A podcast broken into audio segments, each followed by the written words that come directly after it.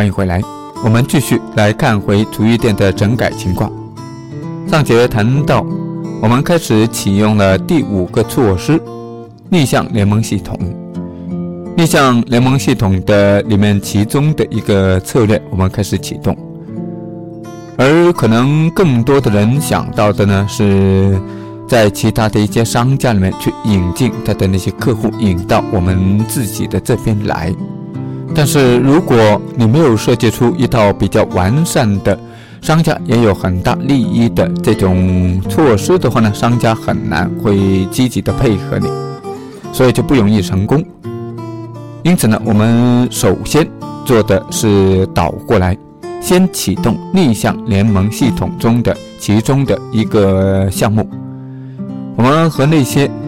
足浴店的客户经常会光顾到的一些地方，去给他联盟起来，告诉他说，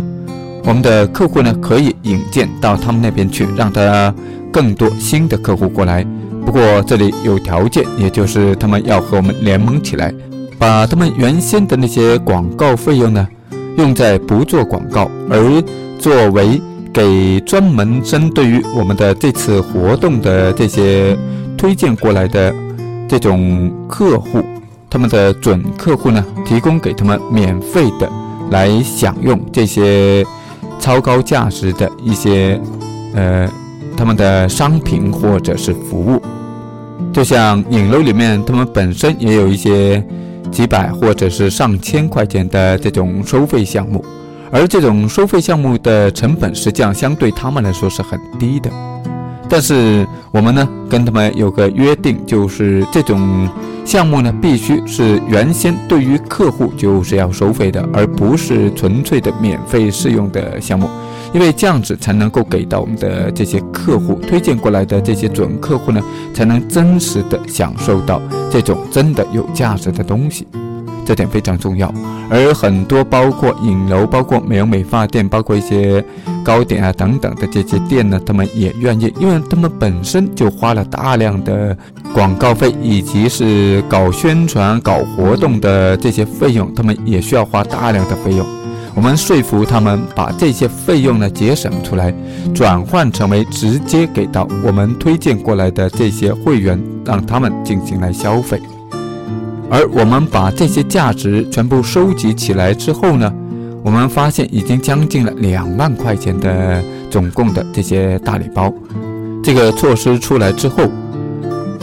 一点八万的超级大礼包还是非常的吸引人的。有些客户呢，他就是冲着这一点，他就愿意预付这个充值卡的这些费用，因为在那里面，他们包括像一些糕点，包括像一些化妆品。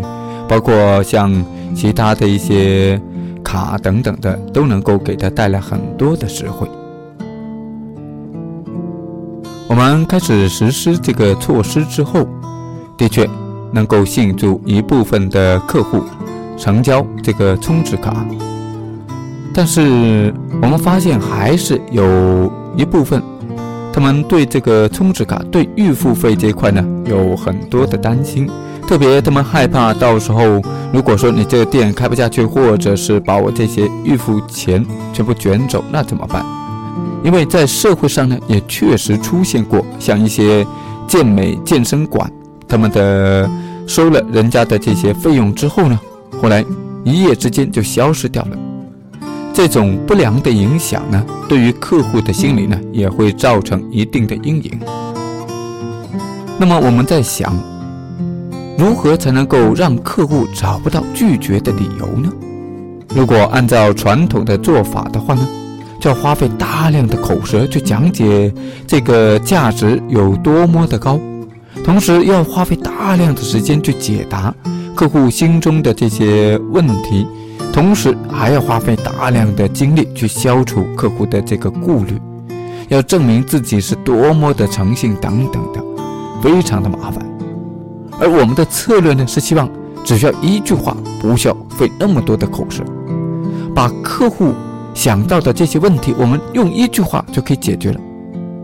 怎么样能够用一句话解决掉呢？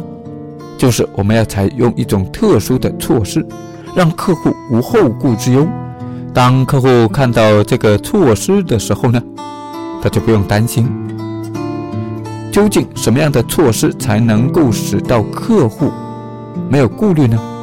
我们把这个策略呢叫做无抗拒成交术。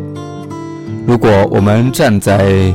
客户的角度去看待问题的时候呢，你会发现客户非常担心这些钱，如果说交给你之后，你到时候跑掉，或者是你的服务让我不满意，那怎么办？那么客户最担心的是什么问题呢？无非也就是他怕付出了这些钱之后打了水漂，你跑了，或者是没有后续的服务，他上当受骗了。人都是怕上当受骗的，所以只要让客户感觉到比较放心，不会有这种被上当受骗的这个机会，那么他也就能够无后顾之忧了。所以我们就打出了一个叫做这个卡里面的没有消费的部分，你无需任何理由，随时都可以退。当有了这个承诺之后呢，很多客户在放心的去购买了这个充值卡。从人性的角度来看呢，每一次的商品交易都会有一定的风险，而这种风险呢。不是商家去承担，那么就必然由消费者去承担。比方说，消费者买了一样东西，他买回去之后呢，才发现有很多的缺陷，甚至呢，这个东西可能根本就不能用。但是可能这个商品并没有提供退换货的这种保证，对他来说就是一笔损失。当然，也有一些负责任的商家。会采用召回的一种制度，比方说我们看到的汽车召回。那么这种召回的话呢，当然也会对商家产生一定的损失。虽然说在我们现在中国的这个商业社会里面呢，已经有了比较完善的保修制度，以及一些退换货的制度，但是我们可以看得到，现在还是有很多方面的情况呢，是只能够由我们的消费者。去承担更大的风险，甚至一些大宗商品对于消费者来说呢，也得不到必要的保障了。比方说，像我们经常能够在新闻报道或者是在一些事件追踪类的节目上呢，可以看到，有些人辛辛苦苦的熬了一辈子才买了一套房子，但是当拿到手的时候呢，发现有很多问题，比方说有时候顶楼漏水。有的呢是它的这个地基下沉，有的呢是房间开裂等等等等的问题。而这些问题出现了之后，大多数的人又不得不面对一个非常无助的局面，维权相当的难。我们每一个人都是一个消费者，无论你的事业做得再大，你是再大的企业家，你都同样，你的日常生活，你的起居饮食。都还是只能由其他的商家来提供，来帮你加工或者帮你制造。所以，我们无论任何时候，无论你在任何地方，我们都仍然可能会立即变成一个不折不扣的消费者。所以，我们应该时时刻刻站在消费者的角度去为消费者考虑。无论你的是商品还是服务，假如你出售给了顾客，顾客买回去之后，他使用不了，或者对于他来说是没有用的。作为一个正直的商人呢，应该为顾客去负起这个责任。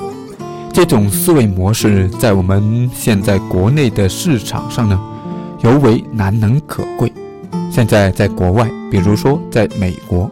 就有非常完善的退换货机制，几乎涵盖了所有的商品。而在我们国内的话呢，这一块是比较欠缺的，这一块的制度还不够完善。但是正是因为它不够完善，正是因为它欠缺，所以才变得珍贵。如果你敢于承诺，你敢于承担这些责任，那么你必将会脱颖而出，在众多的商品，在众多的商家之中呢，会脱颖而出，成为更强的竞争对手。从人性的角度来看。别人给你钱，买了你的商品或者服务，就是因为他当初对你的信任，对你产品的期待，所以你本来就应该给人家这样的承诺。你应该就意识到，这就是你的责任。在美国，有一位华人，他卖鞋子，卖到在美国几乎家喻户晓，而且呢，他是网络的一个网店卖的鞋子。他在二零零七年的时候就已经销售额超过了八亿美元，占到。美国鞋类网络市场总价值三十亿美元的四分之一，被人家称之为呢卖鞋的亚马逊。而你知道吗？它为什么能够有这么好的销量呢？因为它的五百万客户中呢，有百分之六十是回头客，而且还有百分之二十五不断的介绍新的朋友来买他的鞋。然而，在刚开始做这个生意的时候呢，却是差一点就破产了。那个时候，他投资了一百万美元，但是网店开张了，就很久都无人问津。好不容易拿到了一些订单，但是却每十份的订单就有一份不能履行，要么就是发错了货，要么就是鞋子呢脱销了。所以那个时段让他徘徊在破产的边缘。那个时候，为了方便顾客去挑选不同款式和不同颜色的鞋子呢，他把库存的每一双鞋都从八个角度去拍了很多的照片，而他库存里面有五点八万种款式，总共有一百三十万双鞋。可想而知，拍照片的任务是多么的艰巨，但是他坚持完成了。为了保证送货及时呢，他把家安在了这些包裹快递公司、机场的附近，仓库二十四个小时去运作。他不仅要让客户满意，而且还让他们喜出望外。本来公司承诺是四天内到达，但是在大多数的情况下呢，顾客第二天就能够拿到了。后来接着。他发现，在网上去订购这些鞋子的时候，有很多客户呢非常容易买错，所以他就决定采用了一个更加大胆的承诺，帮这些客户免费退换货，只要鞋子不合适，可以退货，可以另外换货，一律都免运费。他为此付出了一亿多美元的运费作为代价，但是尽管退换货率高达四分之一，但是平均每一个订单能够赚到九十多美元，所以给他留下了足够的利润空间。扣除了所有的这些送货费或者是退货费用之后呢，他的毛利仍然能够达到百分之三十五。后来。他在原来的基础上采用了一个更大胆的承诺，就是承诺在一年之内，只要你觉得不适合，你可以随时去兑换。可能很多人看起来是非常可怕的一件事情，但是却造就了他鞋子的王国。当然，这种商家承诺风险的这种方式，又俗称为。零风险承诺，或者是叫做风险逆转承诺，这种呢是需要有方法的。当然，它需要经过精心的设计，不能够随便拿来就用的。而我们看回这个足浴店，实际上余额退回给客户，这是非常应该，并且来说呢是不具备过多风险的一件事情，因为对于足浴店来说呢，不会有很大的损失。本身这笔钱有可能就是你收不到的。当你有了这个商家承诺之后呢，能够使到这些客户，特别是那些犹豫的客户呢，能够使到他愿意把钱放心的交给你。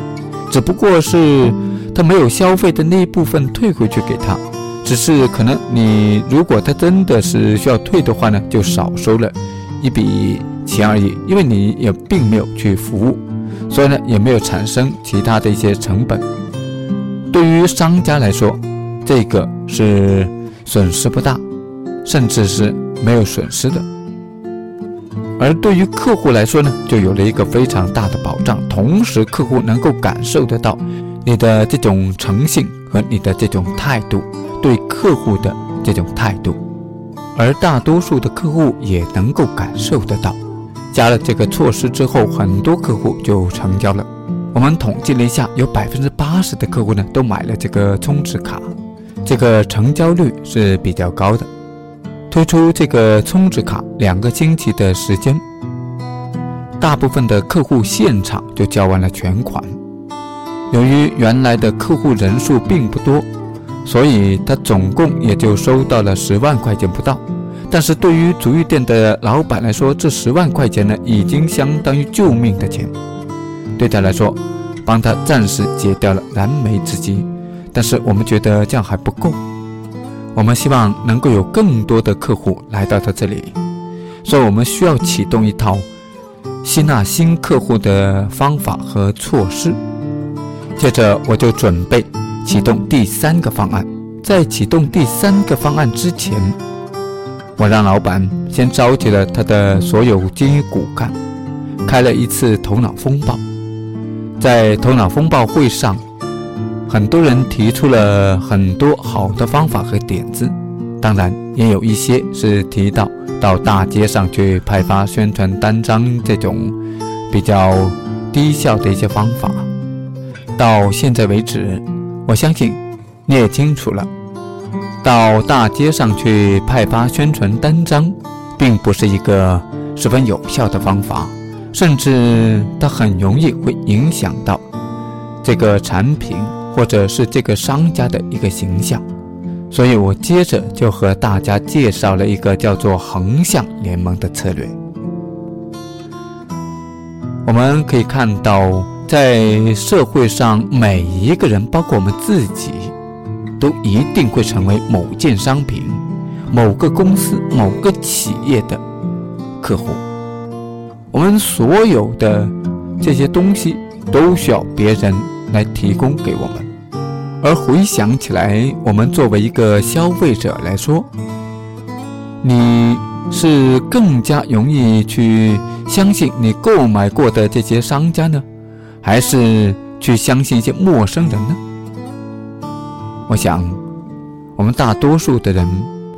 都愿意更加相信我们购买过产品的这些商家。我们正是因为对他们有了初步的信任，我们才会购买他的东西。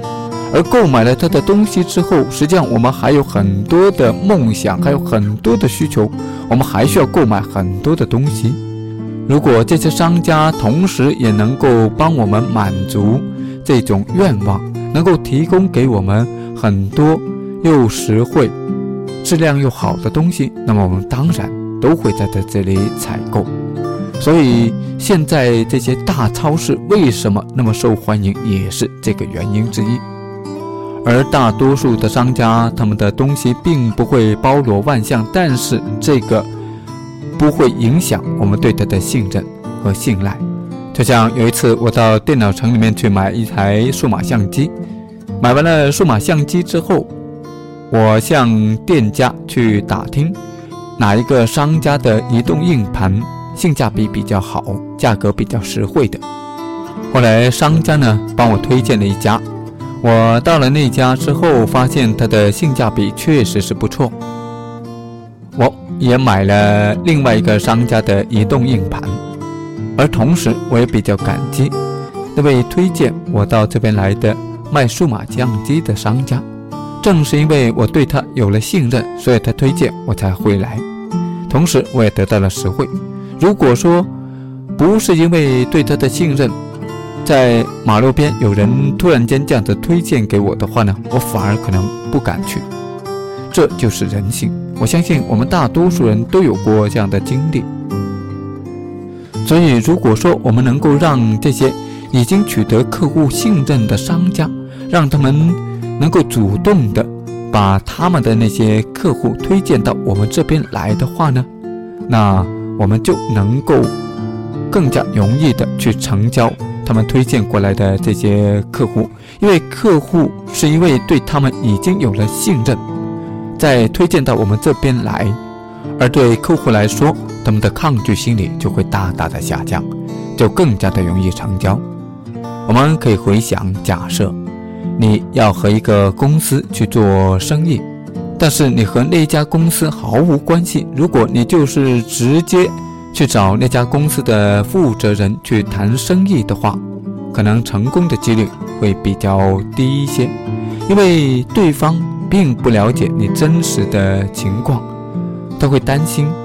他需要观察，他需要花很长的时间，甚至刚开始的时候，可能他对你会非常的抗拒，他的戒备心理会非常的强。在这个时候，他对你不信任，对你毫无感觉，那当然，你想要他立即能够和你成交、和你做生意，当然是不容易的。就像有些刚入门的初级的营销人员。他们由于没有经验，到人家公司的时候呢，一开始就滔滔不绝的去介绍自己的产品，这个时候反而使到对方对他非常的警惕，甚至对他有些厌恶。这种形式当然是不行。你不了解对方的需求，不清楚对方的想法，对方对你根本就不了解，对方对你。还完全没有信任感的情况之下，去成交当然是不行。如果从人性的角度来看，一切的成交都是源自于对这个产品或者对这个人的信任。就像因为营销人员的某句话打动了他，或者是这个商品的某个特点打动了他，或者是整个营销流程。做得非常的好，是到客户认同他们所销售的这些东西。只有相信了，他才会购买。那么，为什么有的人购买了之后回到家里又反悔了呢？因为他当时购买的时候是相信的，但是回到家里的时候呢，被家里人一说，他更相信家里人的话，所以呢，他就动摇了。这个也是因为他当时是信任的。只不过当时的这个信任感呢不够强烈，所以呢，他回到家里就变卦了，这也是常有的事情。所以我们可以看到，成交是源自于信任，关键就是要建立起这个信任。最快的方法就是借用别人的信任，能够快速的使到客户对你也信任。所以和其他商家联合起来是非常有效的吸纳新客户的方法之一。然而，在横向联盟合作的过程之中呢，并不是所有的商家都是我们的合作对象，因为每一个商品都有它的独特性，都有它的一个客户群。所以，我们首先要进行一个客户群聚集地的分析。就像原来的采用逆向联盟措施，当初我们分析的足浴店的这些客户，他们会经常出入在哪些场所？我们发现，包括像影楼，包括像美容美发店，以及一些美甲店、书店、眼镜店，还有像糕点店、餐饮、化妆品。像服饰店、超市、花店，以及像一些小区里面的一些小店，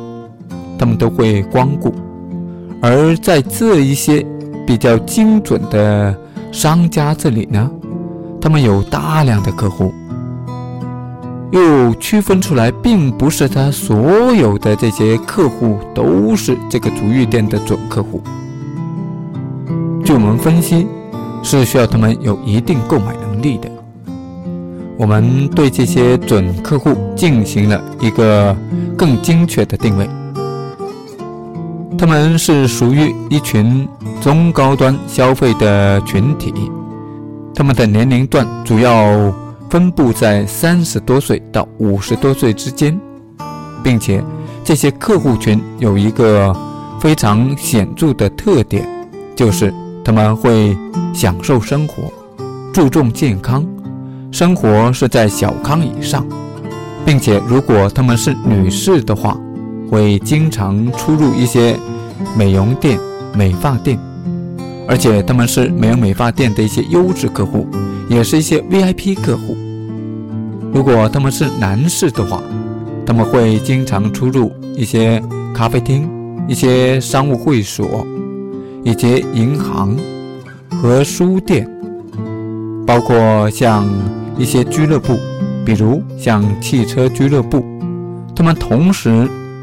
又是和银行有密切打交道的人。可能他们是银行的理财客户，他们也可能是银行里面的信用卡客户，他们也经常会到一些健身馆去做健身，女士可能也会到瑜伽馆去做瑜伽，同时在茶楼也能够经常看得到他们的身影。女士的话，他们当然会经常光顾一些高档的化妆品。一些档口或者是一些店面，品牌的专卖店也是他们经常光顾的地方，就像一些高档的西服店，或者是一些品牌的鞋店。而这些客户群呢，他们生活大多数是处于小康以及一种小资的生活方式，他们也时不时会浪漫一下。会到花店里面，或者是买点鲜花去送给心爱的人，或者是买点鲜花来装点自己的家里。他们尽管收入还算是丰厚，让他们能够过上了接近富裕的生活，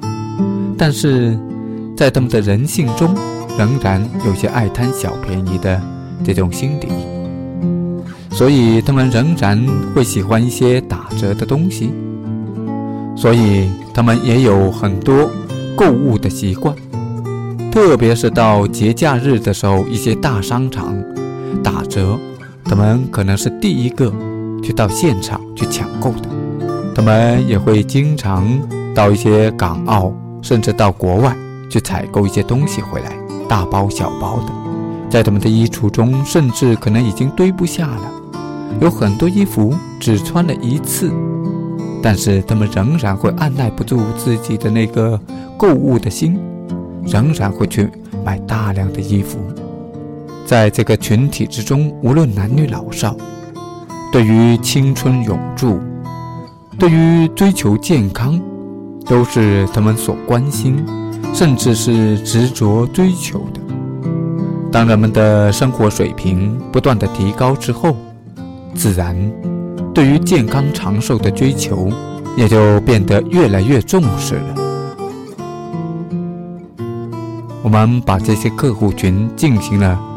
比较清晰的他们的消费心理定位、他们的生活状态、他们的消费水平，以及他们的聚集地、他们出入的场所、他们和哪些商家建立了深厚的信任关系，